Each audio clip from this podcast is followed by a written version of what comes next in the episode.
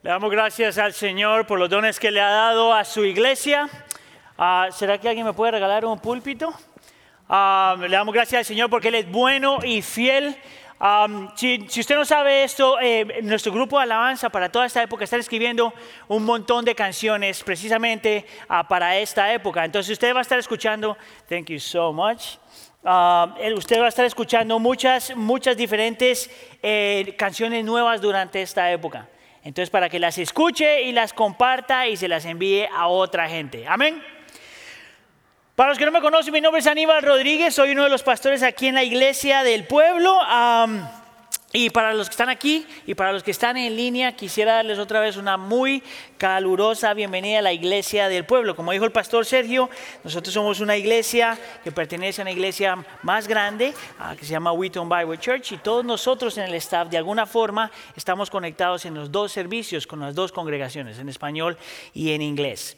Y hoy entonces tengo el privilegio de empezar la nueva serie de Adviento y le hemos puesto, eh, y vamos a estar mirando a lo largo de esta serie, todo por, eh, de aquí hasta, hasta el día de Navidad, vamos a estar mirando algunas cosas que describen o muestran al Señor, a Jesús, como el que nos da todo lo que nosotros anhelamos. Es más, vamos a estar mirando, y ahorita te voy a mostrar, que el Señor Jesús vino a darte, a regalarte y a transformarte de tal forma que solamente en Él encuentras lo que tú tanto deseas. Ya sea que eres creyente o no eres creyente, yo quisiera argumentar que solamente Jesús tiene lo que tú tanto amas y deseas. Hoy entonces vamos a hablar de la esperanza. Como estábamos diciendo cuando prendimos eh, la vela de la esperanza, este tema es extremadamente importante hoy. Yo pienso que todos los temas son importantes, pero el tema de la esperanza, por lo que estamos pasando, es aún más importante. Y para eso entonces vamos a mirar una profecía que escribió Isaías en Isaías capítulo 11 de los versículos 1 al 10. Y te voy a invitar que por favor te pongas de pie para la lectura de la escritura como una señal de reverencia al Señor y su palabra. Isaías capítulo 11, versículo del 1 al 10. Si tienes tu Biblia, solamente tienes que abrir en medio y te mueves a la derecha. Pero la gran mayoría de los cristianos modernos no tienen su Biblia. Entonces lo pueden mirar en la pantalla. No se sienta culpable, pero maybe you should. Por si acaso. Isaías capítulo 11, de los versículos 1 al 10. Si está aquí conmigo, diga, aquí estoy. No. Si está aquí conmigo, diga, aquí estoy. Aquí estoy. Ahora sí, somos pocos, pero somos pocos. Isaías 11. Empezando en el versículo 1. La palabra del Señor dice así. Entonces un retoño brotará del tronco de Isaí y un vástago dará fruto de sus raíces. Y reposará sobre él el espíritu del Señor, espíritu de sabiduría y de inteligencia, espíritu de consejo y de poder, espíritu de conocimiento y de temor del Señor.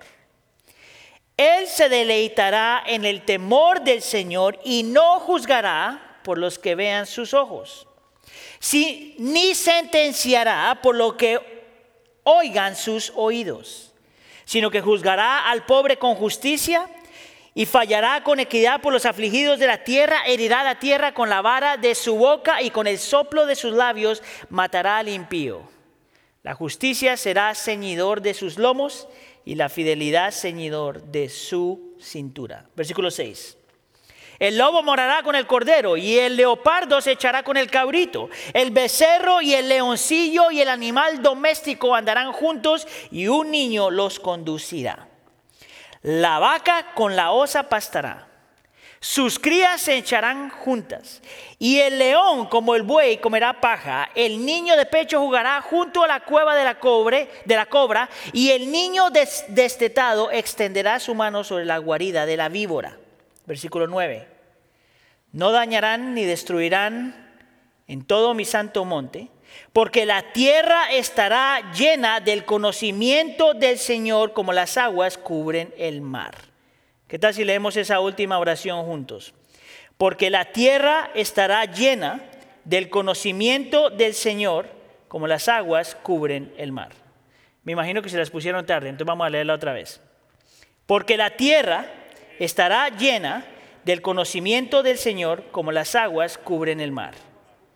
Versículo 10.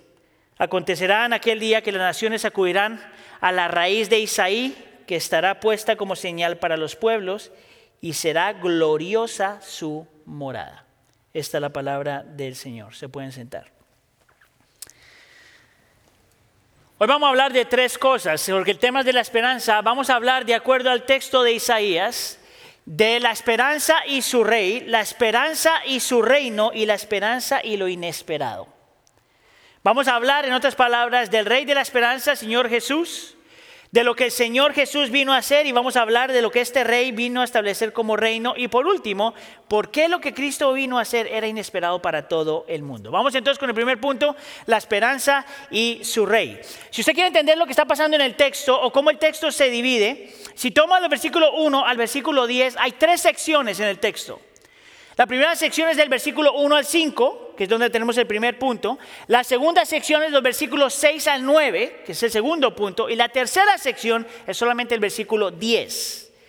Ahora, si usted es nuevo en la iglesia o está conectándose por primera vez y es nuevo al cristianismo, permítame eh, compartirle quién es Isaías y por qué es tan importante. Isaías en el Antiguo Testamento, uno de los profetas mayores en el Antiguo Testamento, alguien que el Señor utilizó para hablar mucho acerca de lo que Cristo Jesús iba a hacer y cuándo iba a venir. Interesante que lo que leímos hoy se escribió 740 años más o menos antes de Cristo. Son 740 años antes de Cristo, este profeta, iluminado por el, por el, Señor, por Dios, da esta profecía acerca de quien Cristo iba a ser, cómo Cristo iba a ser y lo que Cristo iba a hacer. Es por eso que este profeta, esta profecía se llama una profecía mesiánica, hablando de Cristo Jesús como el Mesías. Ahora, lo que tú vas a ver en este primer punto es que se describe a Cristo Jesús como un rey. Un rey que se le ha dado un llamado en especial. Un rey que es diferente a todos los demás reyes por su llamado. Un rey que aunque tiene un llamado parecido a otra gente en el Antiguo Testamento, sin embargo, es un rey que es completamente diferente. La razón por la que puedo decir eso, que es un llamado y que está en el Antiguo Testamento como todos los demás, es por el versículo 2, cuando utiliza la frase y reposará sobre él el Espíritu del Señor. En el Antiguo Testamento, cada que se utiliza esta frase es cuando el Señor está llamando a alguien para un llamado en especial, para hacer algo en especial. Esta misma frase se encuentra, por ejemplo, cuando hablamos de Moisés, cuando se habla de Josué y cuando se habla de David. Pero cuando hablamos de Cristo Jesús, estamos hablando de alguien que es mejor y más grande que Moisés, que es mejor y más grande que Josué y que es mejor y más grande que David. ¿Por qué digo eso? Por la descripción que el resto del pasaje nos da acerca de Jesús. Ahora, antes de meternos en el texto, yo quiero que tú en tu mente separes un espacio y miras y hagas la pregunta, ¿por qué es Jesús mejor y diferente a cualquier otro rey o líder en esta tierra? Guarda esa pregunta ahí. Isaías te va a decir en la segunda parte del versículo 2 que parte de lo que hace el Señor Jesús diferente es que es alguien en el que el Espíritu de Dios mora y le da sabiduría e inteligencia, consejo y poder, conocimiento y, y temor del Señor. Lo que hace al Señor Jesús diferente a cualquier otro rey es que tiene sabiduría e inteligencia como nadie más lo tiene, consejo y poder como nadie más lo tiene, y conocimiento y temor del Señor como nadie más lo tiene. Cada una de esas frases es extremadamente importante para nosotros entender quién Cristo es. ¿Y por qué el Señor Jesús es diferente a todos los demás? Mira la primera frase. Cristo Jesús es rey de sabiduría e inteligencia. Este es un término judicial. Es de aquí donde sabemos que está hablando de Cristo Jesús como si fuera un rey. Un rey que sabe cómo gobernar su reino. Un rey que sabe cómo hacer, qué hacer y cuándo hacerlo. Un rey que no depende de nada más, sino es autosuficiente. Es ese rey que es rey de sabiduría e inteligencia. ¿Ves por qué Cristo es diferente a todos los demás? Y no solamente dice que tiene sabiduría e inteligencia, sino es un rey que tiene consejo y poder. No solamente sabe qué hacer, no, sabe, no solamente sabe cómo hacerlo y cuándo hacerlo, sino que es un rey que tiene el poder para lograr lo que quiere lograr. Es un rey que nadie lo para, nadie lo controla, nadie le da consejo. Todo viene de Él, todo es controlado por Él, todo lo logra Él. ¿Ves por qué tú, que el Señor Jesús es el Rey de Reyes, que es diferente a todos los demás reyes? Y por último te dice que es un rey que tiene conocimiento y el temor del Señor. La palabra conocimiento ahí es la palabra verdad. Y lo que nos está diciendo Isaías es que este rey, Cristo Jesús, no solamente conoce la verdad, pero que Él es la fuente de verdad y que todo lo que Cristo Jesús hizo, hace y ha de hacer es en respuesta a la reverencia y admiración y amor que le tiene al Padre. Y podríamos añadir, y al Espíritu Santo. Este es un rey como no otro rey.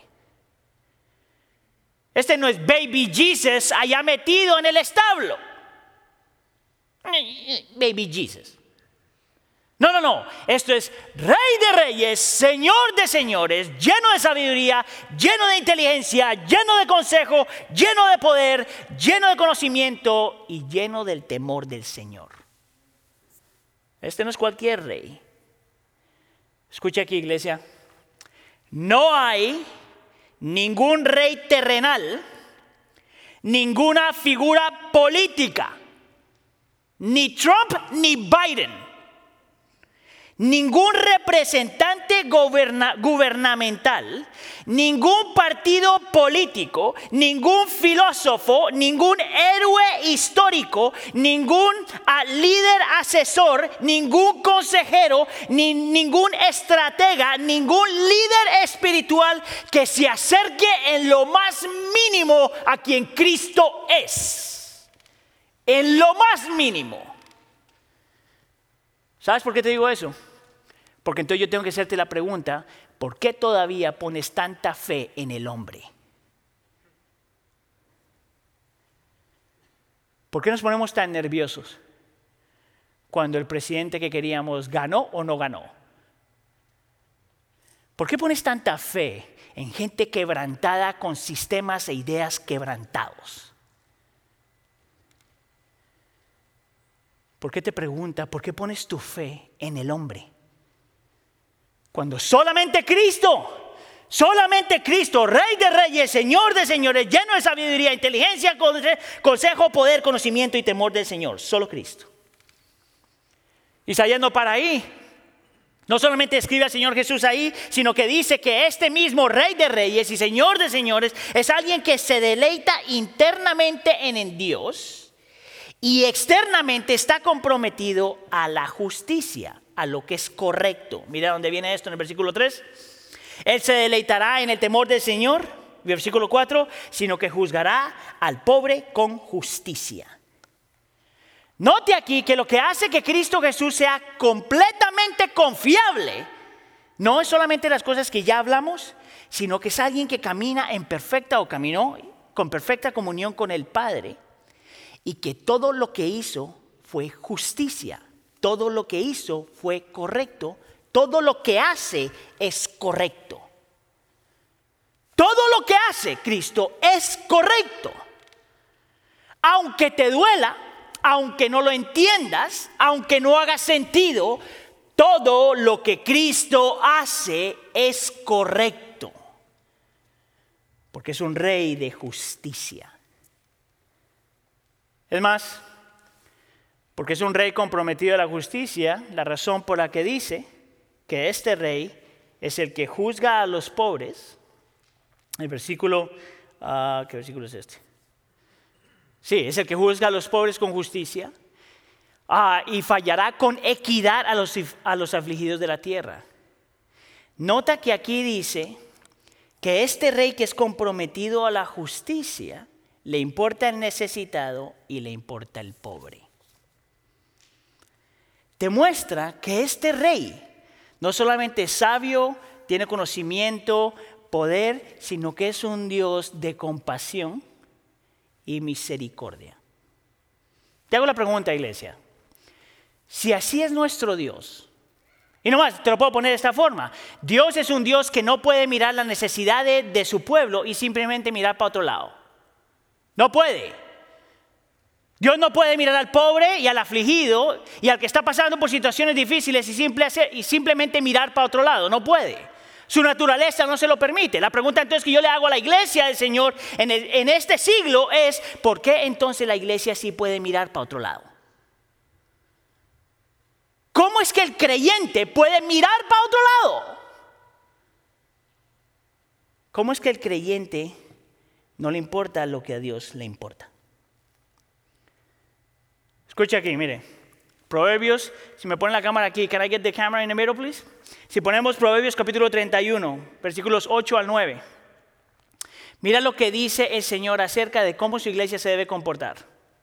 Proverbios capítulo 31, versículo 8 dice, abre tu boca por los mudos, abre tu boca por los mudos, por los derechos de todos los desdichados Abre tu boca, juzga con justicia y defiende los derechos del afligido y del necesitado. Como la iglesia del Señor Jesús no tiene un compromiso y una pasión como la tiene Dios para con el afligido y el necesitado. ¿Tú sabes cuál es el problema, el problema más grande, pienso yo, de la iglesia inmigrante en los Estados Unidos? Que nosotros muchas veces solo nos vemos, nos vemos como los afligidos y los necesitados que puede ser verdad. Pero si tú eres creyente, tú tienes que mirar más allá de tus necesidades. Que si tú eres creyente, tienes que mirar más allá y aprender a apreciar lo que Dios aprecia y a vivir lo que Dios quiere que tú vivas. Más allá.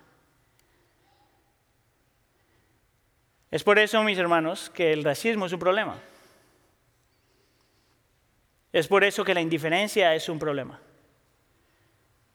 Es por eso que la iglesia tiene que estar comprometida, aunque sea un pueblo inmigrante, a hacer lo que Dios dice que hagamos.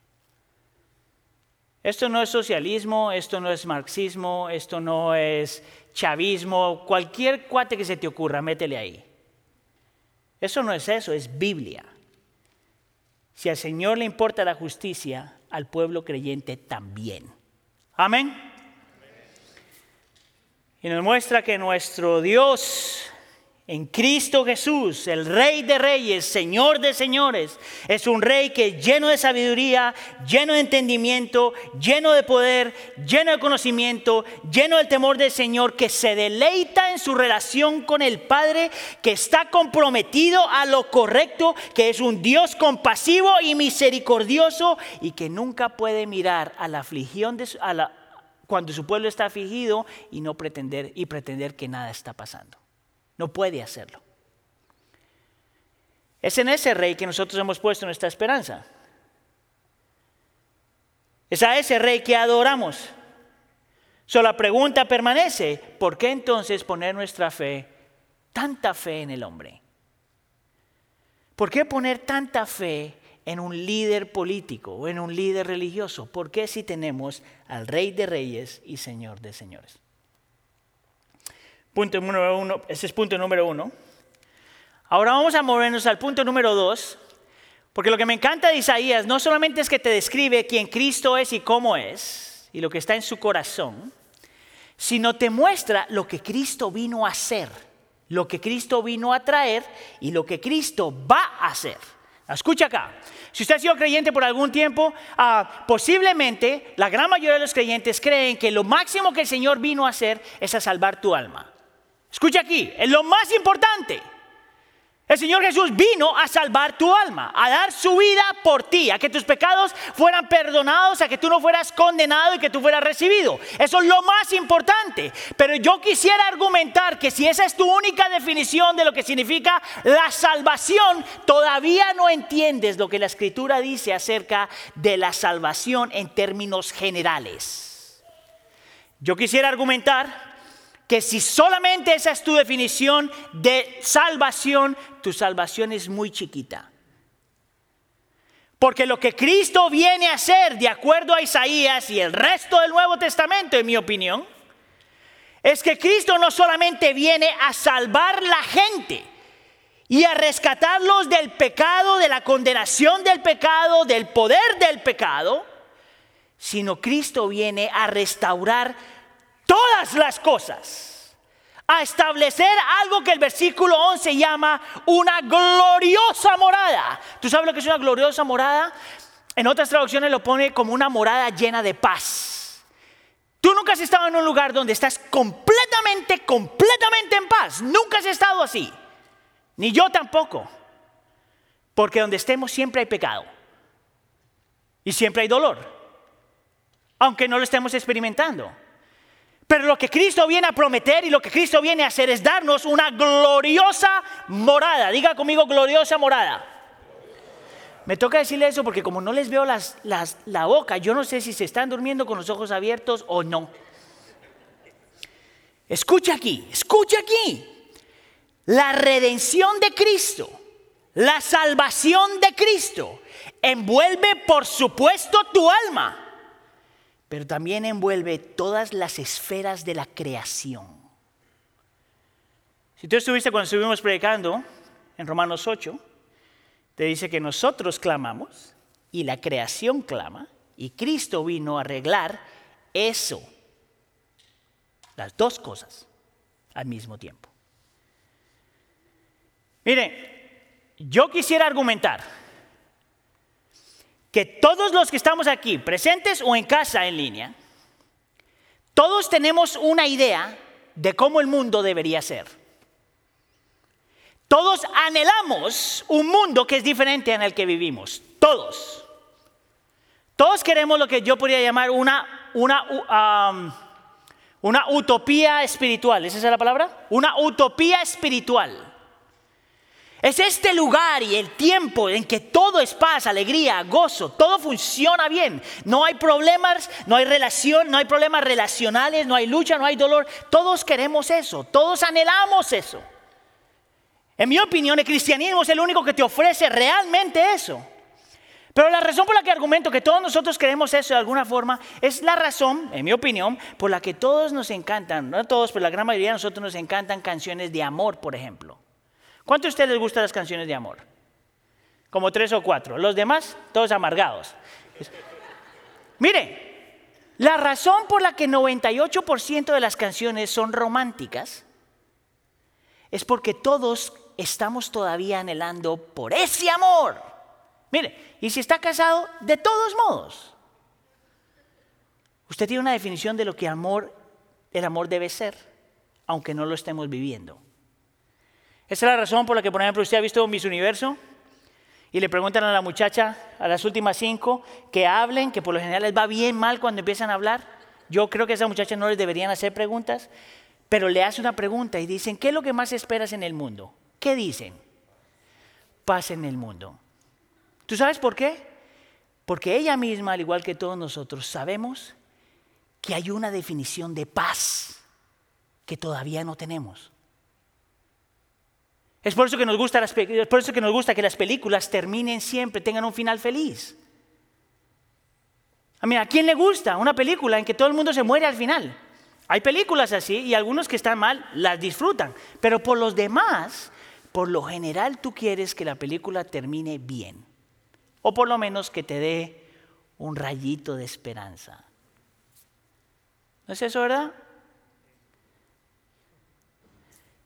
Cristo Jesús vino, vivió, murió y resucitó.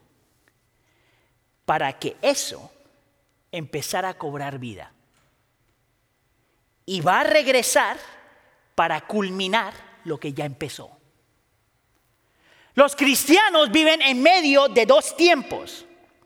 Los cristianos viven en medio de la cruz y el regreso del Señor Jesús. Por la vida, muerte y resurrección de Cristo, Cristo empieza a restablecer, a transformar, a reconciliar, ahorita te lo muestro, a restaurar y a remover todas las cosas. Y cuando regrese, lo va a culminar. Escucha aquí. Yo entonces te voy a mostrar cómo en el libro de Isaías, él dice que Cristo Jesús vino a restaurar todas las cosas, a renovar todas las cosas, a reconciliar todas las cosas y a remover todas las cosas en tres diferentes versículos. Mira, te voy a mostrar el primero. Cristo Jesús vino no solamente para salvar tu alma, no solamente para asegurar tu salvación, sino para reconciliar todas las cosas. Mira conmigo el versículo 6. Dice, ah, el lobo, esto es una metáfora, por, si acaso, es poesía. Dice, el lobo morará con el cordero y el leopardo se echará con el cabrito. El becerro y el leoncillo y el animal doméstico andarán juntos y un niño los conducirá. Si usted lee ese versículo, tú dices, eso no tiene sentido. Si usted sabe algo de la naturaleza y ha visto National Geographic, tú sabes que eso no tiene sentido. Porque, escucha aquí, el lobo y el cordero nunca andan juntos. Por obvias razones. Porque el becerro y el leoncillo nunca andan juntos. Por obvias razones. Porque uno se come al otro. Pero mira lo que dice el texto acerca de lo que Cristo vino a hacer. Escucha aquí. Él vino a restaurar, Él vino a reconciliar aquellas cosas que eran hostiles las unas con las otras y a unificar aquellos que eran enemigos. Cristo Jesús vino, vivió, murió y resucitó para destruir la hostilidad y para unir a los enemigos. Eso solamente lo puede hacer Cristo. No solamente es a salvarte, es a reconciliar todas las cosas. Mire, usted conoce la historia de Elizabeth Elliot y su esposo Jim Elliot. Ellos eran un par de misioneros en el, Ecuador y fueron al Ecuador y en el Ecuador ellos están tratando de, alcanzar un pueblo no alcanzado indígena y cuando llegan allá esta gente tiene una idea diferente y por situaciones de la vida ellos terminan matando a Jim Elliot el misionero. Lo interesante es que su esposa Elizabeth Elliot Tiempo después vuelve a la misma aldea, todavía para evangelizar al mismo pueblo. Y el Señor le da lo necesario para ella poder perdonar al hombre que mató a su esposo. Escucha acá. Y no solamente perdonarlos, sino reconciliarlos de tal forma que el hombre se vuelve parte de la familia. La hija de ella lo llamaba a este hombre abuelo. Eso solo lo hace el Evangelio. Eso es lo que nuestro Rey de Reyes y Señor de Señores vino a hacer. No solamente vino a salvarte, vino a reconciliar todas las cosas. Vino a, restaurar y a reparar la hostilidad. Vino a unir al enemigo. Vino a traer eh, eh, eh, paz en medio de la aflicción y en medio de la lucha. Es por eso que yo tengo un problema tan grande, mis hermanos pero tan grande cuando yo escucho a la iglesia dividida por, por posiciones políticas. Eso me mata. Es cuando nosotros consideramos que otra persona es mi enemigo porque no votó como yo voté. ¿No te parece eso tóxico y antibíblico? Señor Jesús, el Rey de Reyes, vino a restaurar todas las cosas, a reconciliar todas las cosas. El texto nos dice que llegará el día donde no habrá más relaciones estropeadas, donde no habrá más racismo, donde no habrá más divisiones en la iglesia, donde no habrá más resentimiento, donde no habrá más traición, donde no habrá más desconfianza, donde no habrá más divorcios, donde no habrá más abandono.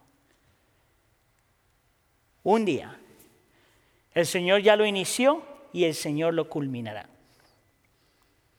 El Señor ya lo inició y lo llevará a cabo. Esa es la esperanza del reino que tenemos.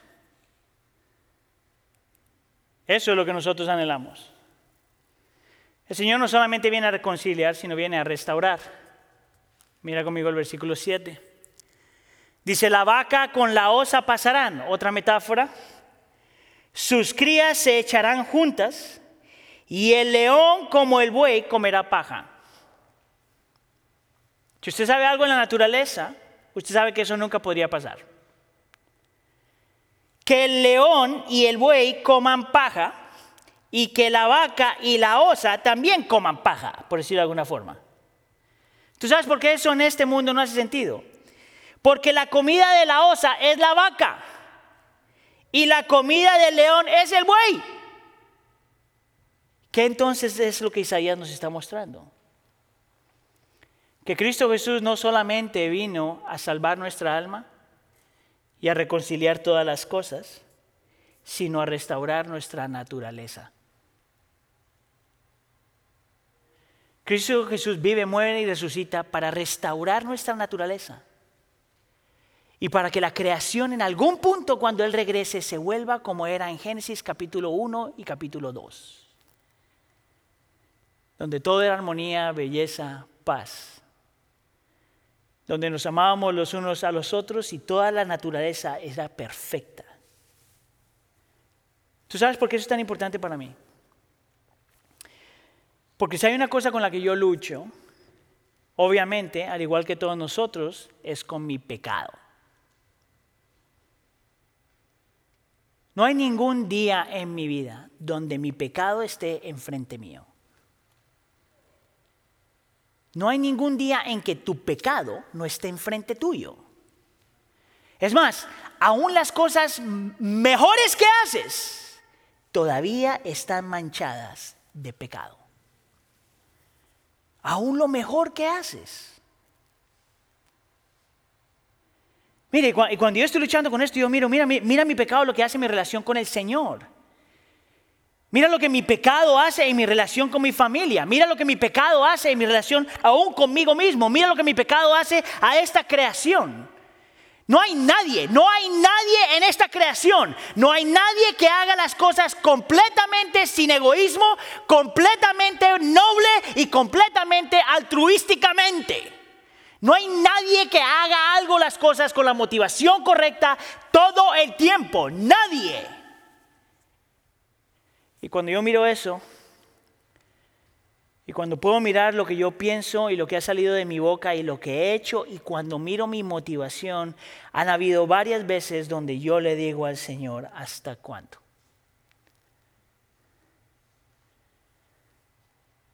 Todos nosotros. Mire, lo que estoy haciendo ahorita. Este sermón está manchado de pecado. Porque hay una parte de mi corazón que realmente le quiere dar gloria al Señor. Y hay una parte de mi corazón que realmente quiere predicar esto para tu bien y para la salvación de aquel que todavía está perdido. Pero hay una parte de mi corazón que hace esto para yo tener gloria. Para yo tener gloria. Mira, justo esta semana estábamos hablando con mis hijas de un video que salió hace un tiempo en social media de una chiquita bien linda en la India que ganó un premio. Y cuando le dan el premio, ella lo que dice en inglés dice, I love my daddy, my superhero. Es lo primero que dice. Y todo el mundo, ay Dios mío, qué belleza. Y la niña sale corriendo y va a abrazar al papá. Y cuando lo abraza, mira la cámara y tú dices, linda, pero pecaminosa. ¿Tú sabes por qué? En ese momento, yo no estoy diciendo que la niña no ama a su papá y no estoy diciendo que su papá no es su superhero, pero en ese momento ella estaba buscando gloria. Y así somos todos los demás. Y el Señor promete que Él vino, vivió, murió y resucitó para cambiar nuestra naturaleza, pero también para que un día el pecado deje de existir. Cristo Jesús viene para librarte de la condenación del pecado y del poder del pecado, como lo vimos en Romanos 8 pero un día regresará para quitar completamente la presencia del pecado. Oh, cuánto yo anhelo ese día. ¿Cuánto tú anhelas ese día? El Señor Jesús vino no solamente para reconciliar, no solamente para restaurar, sino por último, también vino para remover. Metáfora número tres. El niño de pecho juzgará junto a la el niño de pecho jugará junto a la cueva de la cobra Y el niño destetado extenderá su mano sobre la guarida de la víbora. Note aquí, no sé si usted se acuerda qué pasó en Génesis capítulo 3. Y en Génesis capítulo 3 tú encuentras una serpiente. Y en Génesis capítulo 3 te muestra que esa serpiente influencia a Adán y Eva. Y una vez que influencia a Adán y Eva, el pecado entra al mundo y el Señor maldice a la serpiente. Cae maldición sobre Adán y Eva y aún la tierra misma es maldecida. Es más, dice el texto que habrá enemistad entre la simiente de ella y la serpiente. La, simiente ahí vendría siendo Cristo Jesús. ¿Por qué Isaías hace esta referencia? Para enseñarnos y mostrarnos no solamente que Cristo viene a salvar nuestra alma, no solamente que Cristo viene a reconciliar todas las cosas, no solamente que Cristo viene a restaurar todas las cosas, sino que Cristo vino a remover la condenación y la maldición. Mire, se explico, esto no está en las notas, pero ahorita se me viene a la mente. Tú sabes que algunos de nosotros todavía pensamos que podemos cargar las maldiciones de nuestra familia. Es más, yo lo he escuchado aquí en la iglesia, cuando pensamos que por si alguien te echó una maldición en el pasado, entonces ah, todavía esa maldición está. O que si alguien hace brujería por aquí, entonces tú te lo cargas por generación y generación. Escucha aquí, las consecuencias del pecado siguen. Pero si tú le has puesto tu, si tú has puesto tu fe en Cristo Jesús, si tú has puesto tu corazón y descansado en la realidad de que Cristo es y lo que hizo por ti, toda esa maldición ya se rompió. Ya se rompió. Tú no eres esclavo de ninguna maldición. Tú has sido libre de esa maldición porque Cristo vivió, murió y resucitó. Y un día regresará para quitar toda la maldición que está en esta creación. Eso a mí me parece increíble. Todo, el efecto del pecado en esta creación, algún día, algún día desaparecerá. No habrá más desvanecimiento. ¿Tú sabes lo que significa eso? Entre más pasa el tiempo, más nos estamos desbaratando. Mira tu cuerpo. Llegará un día donde habrá no más enfermedades, no más insatisfacción, no más muerte, no más nostalgia, no más dolor, no más sufrimiento.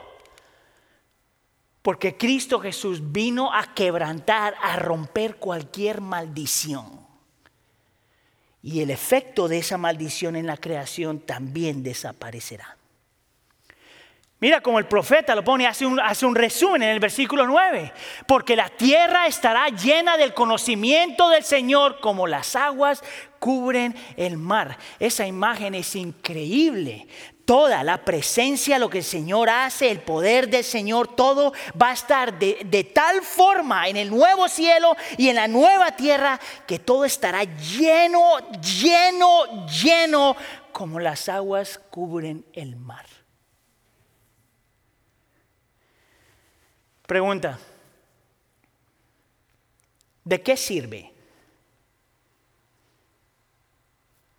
¿De qué sirve entender y creer que Dios, en Cristo Jesús, Rey de Reyes, Señor de Señores? ¿De qué sirve creer que le lleno de sabiduría y conocimiento y poder y de temor del Señor y de consejo? ¿De qué sirve? ¿De qué sirve tú entender que el Señor vino para reconciliar, para restaurar, para redimir, para recobrar, para todas las cosas. ¿De qué sirve? Sirve de mucho, sirve en todo. Es más, yo te lo voy a poner, te voy a dar cinco razones por qué tu esperanza debe ser lo que dicta tu vida. Cinco razones por las que no solamente tenemos que abrazar quien Cristo es, sino lo que Cristo va a hacer. Cinco razones que determinan cómo vive tu vida. Si tú eres creyente, esto es lo que tú necesitas creer. Si tú no eres creyente, es por la razón por la que tienes que creer. Número uno, la esperanza es un sinónimo de perseverancia. Sin esperanza no hay por qué perseverar. Mira, hace años, hace como 50 años atrás, un psicólogo que se llamaba Victor Frank escribió un libro que se llamaba El hombre en busca de la felicidad. No, el hombre en busca del significado. Hace 50 años atrás. Y fue un hombre que como psicólogo judío lo metieron en, un campo de concentración y cuando estaba en el campo de concentración él notó que había tres clases de comportamiento. Uno era aquellas personas que estaban sufriendo y para sobrevivir se volvían más crueles que los demás. Entonces para sobrevivir mataban a los propios judíos para ellos salir, para quedar libres. El segundo comportamiento era aquellos que se volvían cínicos, en el sentido de pesimistas, donde decía, bueno, todo esto es miseria, todo esto es dolor, pues voy, me echo y me abandono. Y esa gente siempre se moría. Y había un tercer grupo de personas, que era aquellos que tenían su confianza en que Dios de alguna forma, siendo judíos, de alguna forma iba a restaurar todas las cosas. Y él dice que casi toda esa gente sobrevivía y permanecía. ¿Tú sabes por qué? Porque si tú sabes lo que ha de venir, eso te permite seguir luchando para adelante. Porque tú sabes lo que ha de venir. Nuestra esperanza no es algo, oh, ojalá que el Señor haga. Eso no es la esperanza cristiana. La esperanza cristiana es que Cristo Jesús vivió, murió y resucitó. Y que Él dice que va a regresar y es seguro. Y porque es seguro, tú tienes por qué luchar. Tú tienes para dónde mirar. Sin esperanza no hay perseverancia. Sin, sin esperanza no hay perseverancia. Uy, sonó bien. Número dos, sin esperanza no hay motivación. Tú sabes que cuando tú miras lo que el Señor está haciendo, que viene a reconciliar y a restaurar y a remover, lo que debe hacer eso en el corazón del creyente es que te invita a tú participar en eso. Porque la escritura dice que todo lo que nosotros hacemos, nada de lo que hacemos es en vano. Si tú tienes una imagen de lo que el Señor va a hacer, no es eso lo que te invita y te motiva a tú contribuir a eso. ¿Te acuerdas cuando yo te hablé del necesitado y del pobre? La razón por la que nosotros debemos contribuir a eso es porque sabemos lo que Dios quiere y va a hacer. Número tres. La esperanza es seguridad. Mira lo que dice Primera de Pedro. Dice que Dios nos ha, hecho, nos ha hecho nacer de nuevo a una esperanza viva mediante la resurrección de Jesucristo entre los muertos. Escucha aquí. Para obtener una herencia, lo que ha de venir, incorruptible, inmaculada y que no se marchitará. En otras palabras, lo que ha de venir, va a venir. Es incambiable, inmovible, va a venir. Pero esta parte me llama la atención. Dice que eso está reservado en los cielos para ustedes. Que Dios tiene esto reservado para ti. Y hay otra traducción que lo pone, me parece que lo hace mejor. No solamente que esto está reservado para ti, sino que te está reservando para eso. Que no hay nada, nada en esta creación, nada en esta creación que no permita que Dios te lleve de aquí a allá. La esperanza es lo que te permite vivir sin miedo. ¿Tú sabes cuál es el mejor ejemplo de esto en la Biblia? Pablo. Uno de los versículos más famosos de Pablo, que seguramente algunos de ustedes lo tienen en algún lugar en su casa, es cuando dice, para mí el vivir es, Cristo y el morir es ganancia. La gran mayoría de nosotros de alguna forma sabe ese versículo. Para mí el vivir es Cristo y el morir es ganancia. Tú sabes que cuando tú lees el contexto de la carta, Pablo está diciendo eso porque está sufriendo. Y Pablo está diciendo básicamente que la gente, si fuera a decir el enemigo, le está diciendo, oh sí, te, te, estamos tanto que te vamos a dejar vivo y te vamos a hacer sufrir. ¿Y cuál es la respuesta de Pablo? Para mí el vivir es Cristo. Bring it on. Y de ahí la gente piensa en su cabeza y dice, oh, ¿o no te asusta que vas a sufrir? Pues te vamos a matar. Y Pablo dice, para mí el morir es ganancia. Y tú dices, ¿cómo tú destruyes a un hombre con esa esperanza? Ni el sufrimiento lo echa para atrás, ni la muerte lo echa para atrás. Lo único que nos mantiene a nosotros vivir sin miedo es precisamente esa esperanza. Número 5. La esperanza significa que no hay nada aquí que realmente satisfaga lo que tú tanto quieres. Si tú sabes lo que ha de venir, ¿por qué estás tan amargado por lo que tienes aquí? Si tú sabes lo que ha de venir, ¿cómo comparas eso con lo que tenemos aquí? Disfruta lo que tienes, pero eso no se parece en lo más mínimo a lo que ha de venir. Hablamos de la esperanza y su rey, de la esperanza y su reino, y por último, en un minuto, la esperanza y lo inesperado. Mira conmigo este versículo, versículo 10. Ah, déjame saltar ese, versículo 10. Acontecerá que en aquel día que las naciones Acontecerá en aquel día que las naciones acudirán a la raíz de Isaí. Ese es Cristo Jesús, un término para hablar de Cristo. La palabra acudirán es como si fuera la palabra magnetismo. Entonces dice que Cristo Jesús está presente y es como un, eh, un magnet, un, imán magnetismo. Qué, qué cosa tan terrible. Un imán. Y la gente corre a Cristo Jesús como si fuera un imán. Escucha acá. Naciones acudirán a la raíz de Isaí, que estará puesta como señal para los pueblos y será gloriosa su morada. La pregunta entonces que yo le hago a Isaías es esta. ¿Qué señal? ¿Por qué Isaías dice que cuando la gente vio a Cristo y la señal, corrían hacia Él? Bueno, para nosotros en el Nuevo Testamento sabemos lo que la señal es. La señal es la cruz del Calvario. Y la razón por la que digo que esto fue inesperado es porque nadie no solamente se esperaba un rey que era lleno de sabiduría, inteligencia, consejo, poder, conocimiento y temor del Señor, no solamente un, rey que se deleitaba en el Padre y estaba comprometido a hacer lo correcto, no solamente eso era sorprendente, no solamente eso era inesperado, no solamente era inesperado de un rey que realmente le importaba a la gente, que tenía compasión, que era misericordioso, que le importaba al pobre y el necesitado y le importaba la justicia. No solamente eso, sino que en la historia de la humanidad nunca ha habido un rey que es todo eso y va a la cruz del Calvario y muere y se sacrifica a sí mismo para que todos los demás podamos ser reconciliados, restaurados y toda maldición removida. No ha existido nadie sino solo Cristo. Nadie se esperaba eso.